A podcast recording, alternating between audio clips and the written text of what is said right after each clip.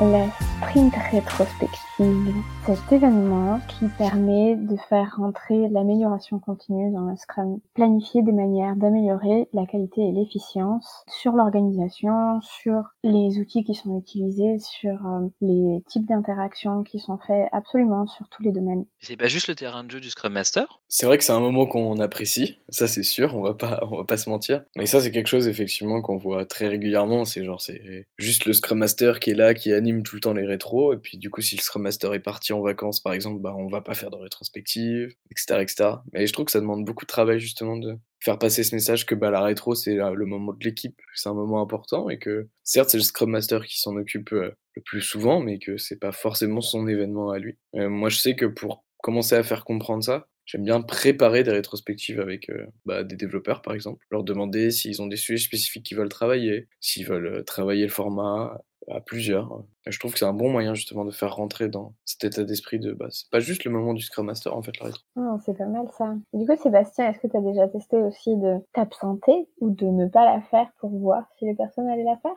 alors ça, je l'ai fait dans les cas où on avait des systèmes de vote pour les formats de rétro, par exemple, où une semaine avant, les gens listaient ce qu'on faisait et qu'ils votaient. Et généralement, bah, c'était moi qui initiais, mais ça venait l'action de, des devs. Et bah, j'ai rien proposé les autres fois. Parce que tu as bien mis en place les, choses, parce que c'est devenu des rituels, et ben du coup, les gens quand même vont au moins s'inquiéter qu'il n'y avait pas la, réunion et essayer de, de, trouver des choses. Et moi, j'aime bien essayer de pousser un petit peu de trois personnes, essayer de faire de, des formats de temps en temps. Et quand je suis pas là, bah, pas que j'ai pas confiance, mais bon, je préfère prévoir à l'avance et je demande à qui est-ce qui va animer la rétro avant, partir en vacances. Du coup, elle a lieu. Bien joué. Par contre, il y a un truc, un truc légendaire et mythique. C'est Scrum Master qui, disant qu'il doit faciliter l'événement, ne participe pas à la rétro parce qu'il veut pas être jugé parti. Ça, ça me fout en rogne, mais à un point. J'espère que vous l'avez pas fait. Ah, c'est un sujet très compliqué. J'ai eu une équipe où les PO faisaient partie hiérarchiquement d'une autre euh, hiérarchie que les développeurs. il y avait une énorme tension entre les deux. C'était au moment où je suis arrivée. Donc moi, je voulais essayer d'avoir cette position de ne pas prendre parti et d'essayer de euh, d'apaiser les tensions. Et en fait, après, je me suis rendu compte que c'était stupide parce que de toute façon, moi, j'étais embauchée par l'équipe IT et donc par défaut, j'avais euh, déjà un parti pris. En fait, même si moi, je pouvais toujours dire que ma position, c'était pas ça, c'était toujours perçu comme ça par les PO. Et donc, par la suite, je me suis rendu compte aussi que en m'impliquant et en donnant mes observations, ça faisait un peu plus avancer les débats parfois parce que j'essayais justement d'avoir une position plus neutre, mais en même temps d'en parler. Moi, je dois avouer que ça dépend de la rétrospective. Parfois, euh, je vais participer parce que je sens que c'est pertinent, et parfois, je veux plus me concentrer sur l'animation parce que le format est un peu particulier. Et du coup, parfois, effectivement, bah, je vais bien participer et je vais donner mes points exactement comme l'équipe. Je vais fonctionner comme eux. Et puis, il y a des moments où je vais rester plus en retrait, plus dans l'animation et bien écouter, bien regarder, bien observer, voir comment ils interagissent les uns les autres. Donc, euh, je pense que ouais, tu peux faire les deux. Euh, mais c'est super important que le Scrum Master donne aussi ses points, donne aussi son avis. Ouais, après, je pense qu'il faut juste faire attention euh, à la perception de, de l'équipe finalement quand le Scrum Master prend la parole pour euh, relever certains points, que ça soit pas perçu comme, comme une critique. Pour moi, c'est le warning que je me suis toujours mis en rentrant en rétro, c'est de faire attention à, à, ma communication pour que lorsque je vais euh, évoquer un, quelque chose de, entre guillemets, de négatif ou à améliorer, je préfère dire ça d'ailleurs, à améliorer, que c'est pas euh, une critique gratuite et que je m'inclus également dans, cette critique. C'est une autocritique, puisque on est là en tant qu'équipe. Le point important de se sentir en tant que membre d'une équipe à part entière et euh, ne viser personne. Euh, dans ces cas-là, j'essaie d'en parler peut-être avant avec les personnes concernées pour dire que ce sera un sujet que j'aimerais euh, aborder. C'est un sujet que j'ai repéré. Éventuellement, on pourrait l'aborder en rétro, mais j'aimerais d'abord qu'on en parle tous les deux ou est-ce que c'est un sujet trop délicat pour qu'on en parle en rétro et on essaie de le régler à côté. Évidemment, après, c'est une question de posture, une question de confiance, une question de comment on formule les choses aussi. A souvent un truc qu'on voit sur les rétrospectives, c'est euh, bah, les actions avec euh, plein de porteurs. Ah bah oui, bah, l'équipe le fera, c'est bon, on le prend. Puis on donne pas un vrai porteur pour l'action, etc. Comment vous essayez de contrer cette pratique-là de l'action avec euh, l'équipe en tant que porteur? Alors moi au niveau des actions, j'ai tendance à limiter finalement euh, autant que possible à une voire deux, surtout euh, par rapport à on va dire à l'aspect euh, un peu scientifique de la chose où quand tu tu fais des expériences, tu rajoutes un nouveau facteur à ton environnement pour mesurer à la fin de, ton sprint finalement est-ce que ce nouveau facteur que tu as introduit il a eu un impact négatif ou un impact positif, ça peut arriver malheureusement sur bah, la vie de la vie de l'équipe. Finalement quand un seul sujet, bah, c'est beaucoup plus facile d'avoir euh, un honneur que lorsque tu en as 10. Moi, ce que j'aime bien leur faire réaliser, c'est que si tu as une action qui n'est pas vraiment attribuée à des personnes, ça peut indiquer que c'est pas forcément dans son périmètre. On essaye d'impliquer d'autres personnes sur lesquelles on a le sentiment qu'on n'a pas la main, que l'objectif est trop ambitieux. Donc, dans ces cas-là, je vais travailler à leur trouver le premier pas, ce petit premier pas atteignable qu'ils peuvent se dire et qu'ils acceptent de prendre une je les force pas, hein, mais c'est que essayer de leur faire comprendre qu'ils peuvent prendre des actions qui sont des premières étapes pour aller vers ce but d'amélioration qu'ils veulent atteindre. Vraiment orienter sur le petit pas. Et ça, on pourra en reparler. Et ça, on pourra encore l'améliorer. Et se dire qu'on parcourt un chemin. C'est dans l'idée d'éviter la fameuse action qui revient éternellement, car il y a toujours et éternellement le même problème. c'est une bonne idée, je trouve. D'avoir une action qui revient?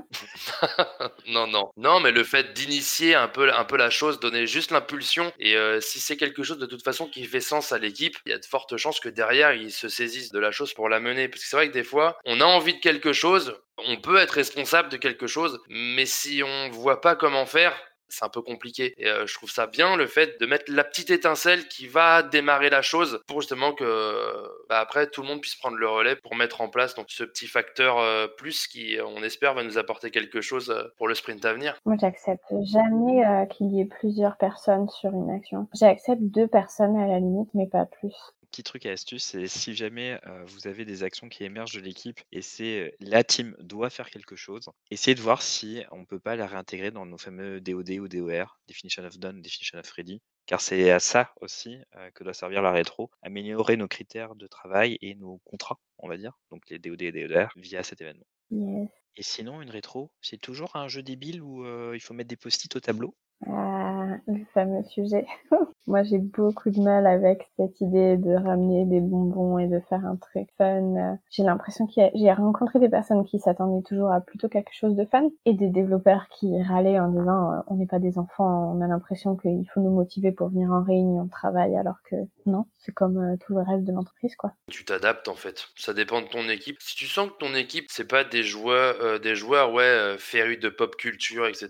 Je pense que la rétro Star Wars ou Harry Potter, ça va pas forcément leur parler Maintenant, euh, je pense que vraiment ça dépend. Si tu as, une bonne ambiance, des membres de l'équipe qui partagent des choses, si tu sens qu'il euh, y, a, voilà, a, y a un contexte, par exemple, on parlait de Star Wars, d'Harry Potter ou quoi, euh, que tu peux déceler un petit peu dans l'équipe, tu sens que c'est un vecteur sur lequel tu vas pouvoir communiquer. Mais encore une fois, hein, à chaque fois qu'on communique sur quelque chose, le vecteur est super important parce que dire les choses ou avoir l'intention de faire passer un, un, message, ça suffit pas. Il faut trouver le bon canal de communication pour que la personne elle le reçoive bien en face. Quoi. Pour les icebreakers, je sais pas vous, je réalise avec les années que je me suis limité moi-même sur tous ces icebreakers qui sont dans le contact, euh, dans les personnes, les faire se déplacer, les faire se rencontrer, faire les jeux d'équilibre. Ce sont des icebreakers qui sont classiques, qui sont pas liés à Scrum en particulier. Et ça, j'en ai pratiqué très très peu. Des jeux de ballon, parce que tu as des choses à faire, ou les Mikado géants par exemple. Toutes ces choses-là, en fait, moi personnellement, je les fais ou très peu, mais c'est pas parce que l'équipe ne serait pas assez hein. c'est j'ai une croyance et c'est moi qui n'ose pas le faire. Et c'est aussi parfois, il faut aussi sortir de sa zone de confort et faire d'autres choses. Thématiser un exercice avec du Star Wars, avec n'importe quoi, moi j'ai pratiqué j'ai pratiqué, mais euh, changer vraiment de typologie d'exercice et sortir de cette zone, et eh ben c'est un de mes axes d'amélioration.